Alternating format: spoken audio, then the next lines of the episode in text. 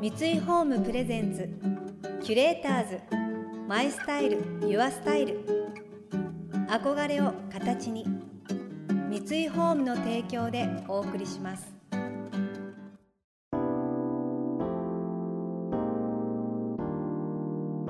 溢れる情報の中で確かな審美眼を持つキュレーターたちがランデブー。今日のキュレーターズは山脇理子です。渡辺ポンです。想像力を刺激する異なる二人のケミストリー。三井ホームプレゼンツキュレーターズ。マイスタイルユアスタイル。ナビゲーターは田中れなです。今日のキュレーターズは料理家で文筆家の山脇理子さんと漫画家の渡辺ポンさん。暮らしや心の中をテーマにしたコミックエッセイルポ漫画などを書いている渡辺さんはご自身のダイエット経験を綿密かつ面白く描いたシリーズややめてみたシリーズなどの売り上げが累計100万部を超える人気を誇ります。一方山脇さんは日本旅館に生まれこれまでイタリアアメリカタイなど各地で料理を学んできました。テレビや雑誌などさまざまなメディアで作りやすく親しみやすいレシピを発信されるだけではなく初の旅エッセ50歳からのご機嫌一人旅が話題になっています。お二人の最終週となる今回はキュレーターズたちが週末の過ごし方を提案するキュレート・ユア・ウィークエンド。今回は一人旅のすすめ。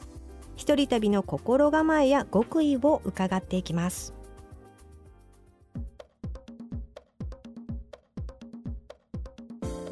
やでも本当にこの50歳からのご機嫌一人旅読ませていただいてありがたいなって思ったのがそのお一人様でも辛くない飲食店のリストが随所に。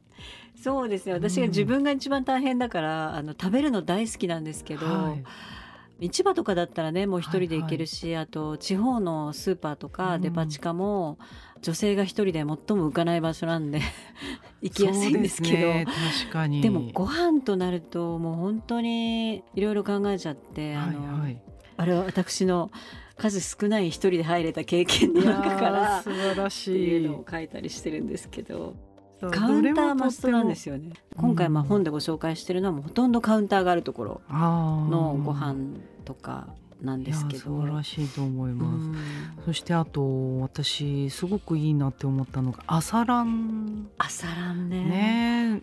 なんか私旅行先に行くとちょっと早起きをして散歩をすることが結構あるんですけどそうかランかと思って うわ美しいと思いました。確か。に。散歩はね本当、うん。散歩と同じなんですけど、うん。私がせっかちなんではい、あの走ると散歩の倍の場所を見れるっていうなんか、はいはいちょっと下見感覚で、今夜行ってみようと思ってるうん。レストランっていうかまあそういうちょっとはい。ワインバーだったらそういうとこに、うんあの朝行ってみるといろいろ見えたりするんですよね。なんかこのゴミの出し方ってどうなのとか なんかこんな感じかとか思ったりしてちょっとそういう感じであうん。あすごいいいな夜来てみようって思うこともあるし、なんと素晴らしいお店なんだっていうのが朝こそ分かったりっていうのもあるしあと出ど勤したり通学してる人たちは住んでる人じゃないですか。うん。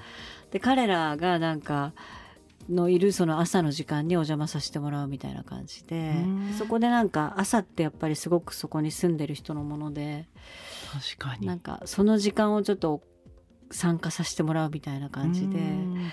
あのなんかこう頭の中にチリが入りやすいっていうのもあるかもしれないですね。本当にあの走ったり散歩したりするうん。とやっぱり暮らしてるようなうん。気分になるっていうのとあと一人だと夜更かしをしないっていうああなるほど。はい、早めに寝てうん。朝早く起きて楽しむっていうことが、本でもありました。店が流行ってくる直前にさっと行ってさっと飲んでもう5時常連入って。常連のおじさんたちが入ってくる前に出るみたいな感じで。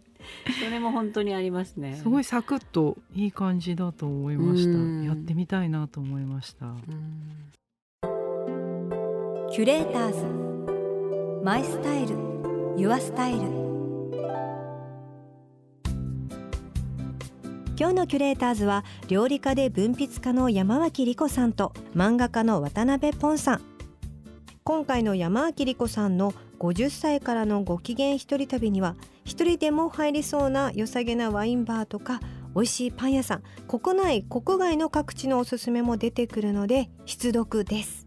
山脇さんが50歳からの一人旅を進める理由やその魅力について伺いました。一人旅って大学時代もちょっとやってたんですけどもともとそんなバックパッカーでもないし全然一人大好きとかでもないんですけど、はい。久しぶりにその50代になるかっていうぐらいの時にはい。一人で大丈夫ってちょっと聞かれてみんなで行った旅行でうん。一人でちょっとホテル戻ることになった時に、はいはいはい。私一人で大丈夫かって 聞かれるような人間になってしまってたよと思って。できれば一人旅できる人間でありたいなっていうので始めたんですね。再開したんですけど。はいで初めて行ったのは京都だったんですけど、はい。何度も行ってますよね京都とか皆さん。で私も何度も行ってるんでなのに一人になったら急に一人はすごい久しぶりだったっていうか、もうはい初めてだったんです。多分一人で京都行くのが。で京都ですよ。日本ですよ。言葉も通じますよっていうのに。そうですよね。なんかね晩ご飯入れなかったんですよね。ぐるぐる回ってね。あーなんかすごい緊張するわと思って一人で宿に泊まるのも。はい。でものすごい新鮮でうん。アドレナリンがこうブワーッと出て、でしょうがないんで朝5時ぐらいに起きて、はい。あの清水寺まで走ったんですよ。ああ素敵。でなんか5時からやってんですよね。うんうんうん。で誰もいなくて清水の舞台に、あの激込みの清水の舞台にえ誰もいなくて。でそこになんか一人で走ってたどり着いたら、ーはなんて気持ちいいんだろうと思って。い素晴らしい。なんかロッキーのようですね。いやいや そんなかっこいい走りじゃ全然なくてもうめちゃくちゃ遅いんですけどもうなんか1キロ8分とかのなんかえーみたいなは速さなんですけど。へですごいなんかそれが良くてーあうんそうかこれは一人の醍醐味かもしれないなと思って。気持ちよさそう。で結局その旅ははい。ご飯も食べれず自分のいつも行く京都のお土産っていうかお茶とか買うとこ回ってはいはい。帰ってきただけだったんですけど、いつも行ってるとこも一人だと全然違ってて、うん。なんか結局私と二人旅してるっていうかああなるほど。私との二人旅がなるほど。自問自答しながら、うん。自分の声を聞きながら、はい。ああいいですね。で美術館とかももうなんかこの前も大阪の中之島美術館って大好きなんですけど、はい。行ったらすごい楽しくてえー。5時間ぐらいいたんですけど、よかったです。5時間いてもめちゃくちゃ楽しくて。やりたい放題できますね、もういいな。この本の中でも特急飛騨に乗るっていうのがあるんですけど、はいはいはい。本当多分友達と乗ってたらなんか酒盛りして終わりなのかな感じなんですけど。これがなんかね一人だと景色に見入っていろんなことを考えてもうなんか「プロジェクト X」のタイトうルん。曲が流れてきたりとかして なんかいろいろ本当考えていいよかったなと思ったり。ね。なんか夫と行くことがやっぱすごい一番多かったんですけどうん。一、人もまたうん。いいしあと先乗りおすすめです。先乗り例えば夫と行く、まああー。前に私だけはいはいはい。先に2日行ってるとか、なるほど。私的にはもう一番好きな必勝パターンの一人旅で、はいはい。友達と行く前に先に2日だけ私が行ってるとか。そうするとあの夫の場合だと、はい。私だけ一人で遊びに行ってる感があそう激減して帰りは一緒緒なんで、はい。まるでなんかあなたのためにいいい店探しときましたみたいな感じで 言い訳が立つというか。でも帰りは一緒なんでなんかもうまるで最初から一緒にいたみたいな感じの。なるほど。海外は特に先に私が行ってて後から夫が来るみたいな。そうするとこの先に行ってる間に起きたことをもう延々話して、はい。ですごく素敵なとこ見つかれば、ももう一回行こうよとかって言って行ったりとか。そうですね。なんか今回その与論と一人旅はいはい。が夫が社員旅行が沖縄だったので最終日には夜合流して一緒にご飯を食べようみたいな感じだったのそでれ最高ですよね。なんか変な感じでした。旅先で友達に会うみたいな。なんか。すごいあのわかりますそれ。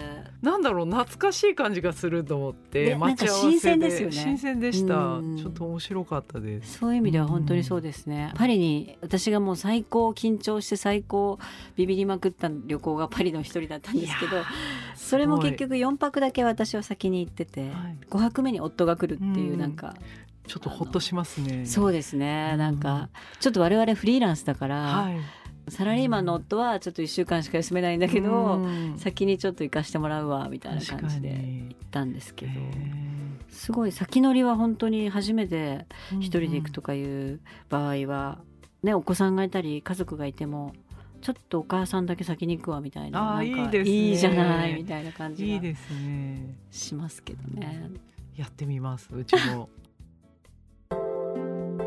キュレーターズ。マイスタイル。ユアスタイル。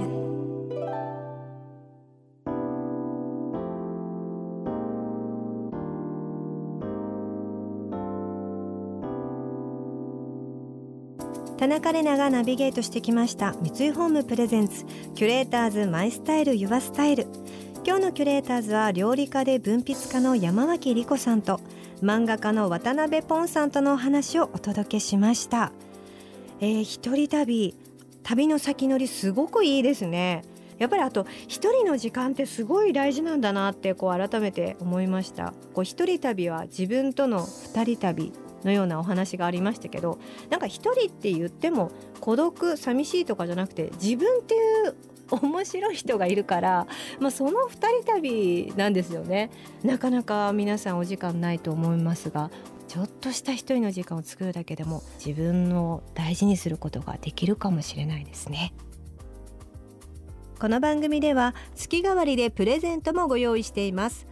今月はコーヒーの抽出カスを原料とした新しい素材を開発しエコでクリエイティブなコーヒーカップを作り出すドイツのブランドカフェフォルムのウィデューサーカップリファインです。外側のダークカラーの層にはコーヒー豆のアップサイクル素材を使用し内装と飲み口にはリサイクルされたブナ材の繊維をベースにした革新的な素材で作られています。飲み物を毎日持ち歩きたいあなたの相棒にどうぞ。番組への感想やメッセージとともにご応募ください。またインテリアライフスタイルなどあなたの暮らしをより上質にする情報はウェブマガジンストーリーズのエアリーライフに掲載しています。今月のリコメンドトピックは心を解放する自然空間のアイデアです。詳しくは番組のホームページをご覧ください。来週はファッションブランドディレクターの梶真理子さんと料理研究家の長谷川あかりさんをお迎えします。それでは素敵な週末をお過ごしください。田中れなでした。三井ホームプレゼンツキュレーターズマイスタイルユアスタイル。憧れを形に三井ホームの提供でお送りしました。